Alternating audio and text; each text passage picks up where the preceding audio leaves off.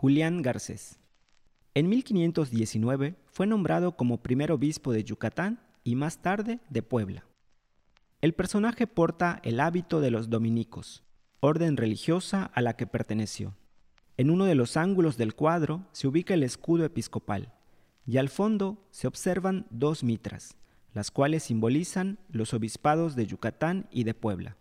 Esta obra fue realizada en 1884 para ser integrada a la Galería de Obispos de la Catedral de Mérida.